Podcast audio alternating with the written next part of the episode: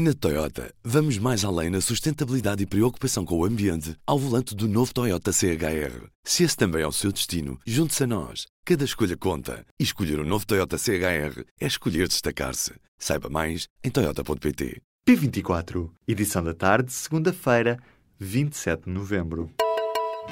Apresentamos a nova gama de veículos híbridos plug-in. Uma tecnologia que veio para mudar o futuro. BMW iPerformance. O PS voltou esta segunda-feira atrás na votação da contribuição para as empresas produtoras de energia renovável.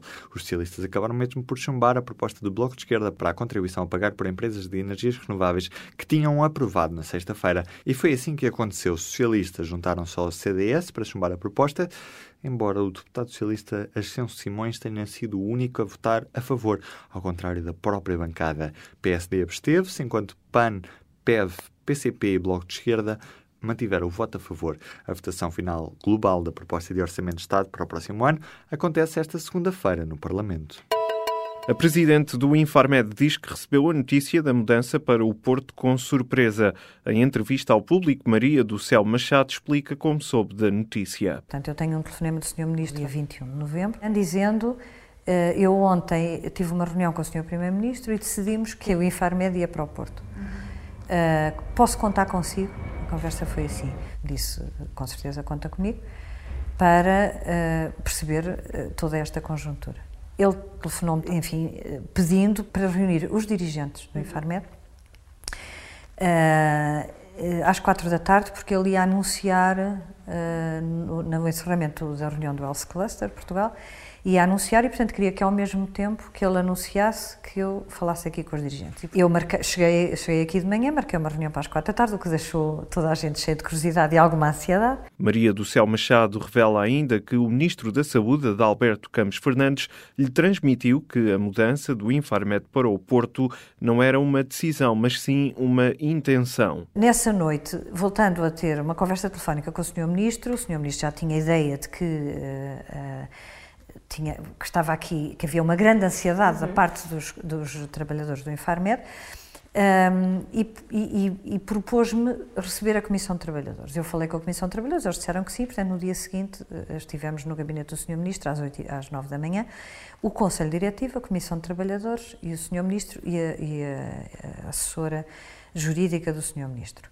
O Sr. Ministro aí uh, disse que percebia, percebia de certa forma que isto era uma notícia surpreendente, surpresa, e que, portanto, e que um, ehm, não era uma decisão, era uma intenção, a presidente do Infarmed garante que ficou surpreendida com a decisão anunciada pelo ministro. Maria do Céu Machado avisa ainda que a mudança de cidade pode significar a perda de vários milhões de euros acordados com a Agência Europeia do Medicamento.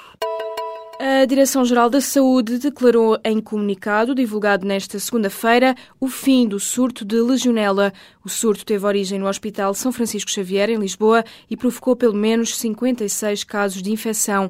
Dos 56 infectados com a doença dos legionários, 42 já tiveram alta clínica, 7 ainda estão internados em enfermaria, 2 estão internados ainda em cuidados intensivos e 5 acabaram por morrer. De acordo com a DGS, a maioria dos doentes tinha 70 ou mais anos de idade, doença crónica subjacente e fatores de risco. Já há um princípio de acordo entre o cantor Tony Carreira e a editora Companhia Nacional de Música, que processou judicialmente o artista por ter plagiado 11 canções. O acordo, proposto por uma juíza do Tribunal de Instrução Criminal de Lisboa, prevê suspensão provisória do processo durante quatro meses. Em troca, Tony Carreira tem 60 dias para entregar 10 mil euros à Câmara Municipal da Pampilhosa da Serra para apoio aos danos causados pelos incêndios e mais de 10 mil euros à Associação de Vítimas do Incêndio de Pedrógão Grande. Além disso, o compositor Ricardo Ladum, que também é arguído no processo, terá de pagar nos 60 dias 2 mil euros a uma instituição particular de solidariedade social à escolha. Existe agora um prazo de 10 dias para a Companhia Nacional de Música se pronunciar, por escrito e em definitivo, sobre o acordo proposto. Os representantes dos Estados-membros da União Europeia aprovaram esta segunda-feira um acordo sobre a renovação do uso de glifosato, isto depois de já terem adiado a decisão por duas vezes este ano. A licença foi agora prolongada por mais cinco anos. No final, O prolongamento da utilização do glifosato foi aprovado por uma maioria qualificada de 18 Estados-membros. Nove países votaram contra e um absteve-se. Esta votação volta a acontecer dois anos e meio depois da polémica e de reautorizações temporárias. A Comissão Europeia adotou nesta segunda-feira novas regras para tornar os pagamentos eletrónicos mais seguros. O objetivo de Bruxelas é reduzir os riscos de fraude, modernizando os serviços de pagamento na Europa e permitindo o crescimento do mercado europeu do comércio eletrónico. A simples introdução de uma senha ou dos dados de um cartão de crédito deixará de ser suficiente para realizar um pagamento. Em alguns casos, será necessário também um código, válido para uma única operação. A Diretiva de Bruxelas tem como objetivo aumentar o nível de segurança e de proteção dos dados dos clientes e das empresas e aumentar também a confiança nos meios de pagamento eletrónicos. A Associação Ambientalista Zero alerta que Espanha não tem assegurado todos os caudais acordados para os rios Douro, Tejo e Guadiana. A conclusão surge depois de a Associação ter avaliado os registros dos caudais dos rios entre 2016 e 2017. Os dados foram anunciados hoje no primeiro dia de reunião plenária da Comissão para a Aplicação e o Desenvolvimento da Convenção sobre a Cooperação para a Proteção e Aproveitamento Sustentável das águas das bacias hidrográficas luso-espanholas. A Zero defende, por isso, uma revisão e melhoramento deste acordo entre Portugal e Espanha. Na sexta-feira, no Porto, o ministro do Ambiente tinha afirmado que Espanha podia enviar água para Portugal de forma mais homogénea. A Comissão Europeia lançou um prémio em Portugal para a inovação social. O anúncio foi feito nesta segunda-feira pelo Comissário Europeu Carlos Moedas. O prémio é financiado pelo Programa de Investigação e Inovação da União Europeia, Horizonte 2020, e tem como objetivo melhorar a mobilidade dos cidadãos mais idosos. Em declarações aos jornalistas, depois de uma conferência na Fundação Calouste Gulbenkian, o Comissário Europeu revelou que o prémio tem um valor de 2 milhões de euros, dos quais 1 milhão será atribuído ao vencedor, que inventar uma nova maneira de ajudar na mobilidade das pessoas idosas. Estamos a falar de um prémio, disse Carlos Moedas, mais ou menos da dimensão do Prémio Nobel, mas na inovação social. As candidaturas estão abertas até ao dia 28 de fevereiro.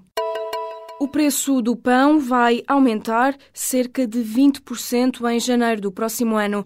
A informação foi hoje avançada pelo presidente da Associação de Industriais de Panificação em declarações ao Correio da Manhã. Na origem da subida do preço do pão, diz o responsável, está o agravamento dos custos de produção, como o aumento dos combustíveis e os aumentos previstos em energia ou gás, que vão obrigar o setor a aumentar o preço. Para ter uma ideia, a carcaça passará a custar cerca de 16 cêntimos no Porto e cerca de 24 cêntimos em Lisboa. Também os ovos serão afetados por esta subida, depois de, nos últimos dois meses, terem subido quase 60%, passando de 85 cêntimos para 1,40€ por dúzia. Desde maio do ano passado, a plataforma de alojamento Airbnb já entregou à Câmara de Lisboa quase 5 milhões de euros na cobrança de taxa turística. Segundo informou a empresa nesta segunda-feira, este ano o valor recolhido da taxa turística já ultrapassou os 3 milhões de euros. A Airbnb é a única plataforma a cobrar a taxa turística para a autarquia lisboeta, que é de 1 euro por noite até um máximo de 7 euros. Esta sexta-feira, a empresa anunciou que vai lançar lançar uma nova ferramenta de registro de anúncios, reforçando a parceria com a comunidade Airbnb em Portugal, ao trabalhar em cooperação com as autarquias locais. Na Toyota, vamos mais além na sustentabilidade e preocupação com o ambiente ao volante do novo Toyota CHR. Se esse também é o seu destino, junte-se a nós. Cada escolha conta. E escolher o um novo Toyota CHR é escolher destacar-se. Saiba mais em Toyota.pt.